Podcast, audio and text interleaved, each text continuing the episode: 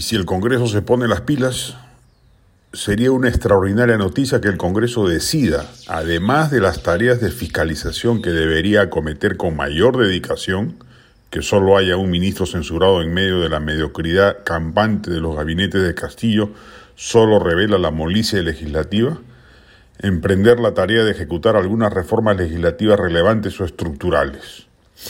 Primero, reforma político-electoral es imprescindible que se modifique la estructura electoral y política que nos rige. Es un anacronismo gigantesco que explica los graves problemas de representatividad que tenemos. Es verdad que la informalidad reinante, casi el 80% del país, torna a nuestra república casi irrepresentable, pero por lo mismo debe pensarse fuera de la caja para lograr darle mayor vigencia a los poderes políticos y que no sufran el acelerado desprestigio que los asola.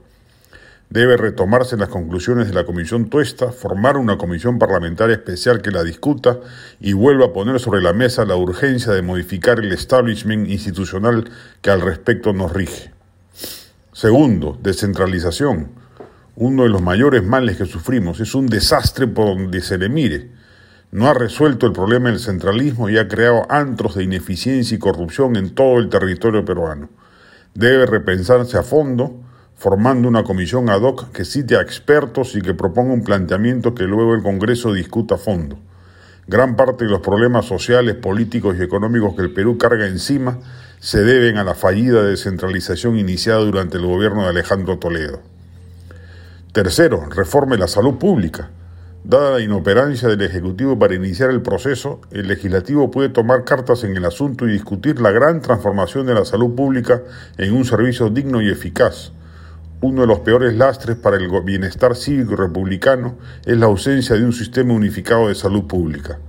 Del mismo, del mismo, modo que los puntos anteriores, podría el Congreso nombrar una comisión especial que arroje una propuesta que luego sea discutida con la sociedad civil.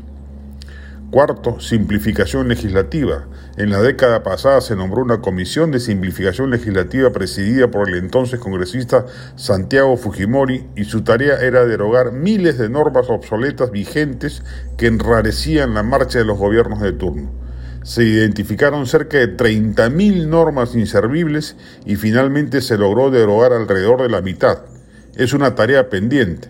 Nuestro cuerpo jurídico es monstruoso y amerite una poda sustantiva que facilite su funcionamiento. El Estado está atrapado por una maraña legal que le impide moverse con fluidez. Debería retomarse esta tarea. Si el Congreso actual hiciese estas cuatro tareas, pasaría a la historia como uno de los mejores parlamentos de nuestra historia republicana. Supondría hacer cambios estructurales relevantes y salir de la minucia en la que se regodea en espejo de la mediocridad del Ejecutivo.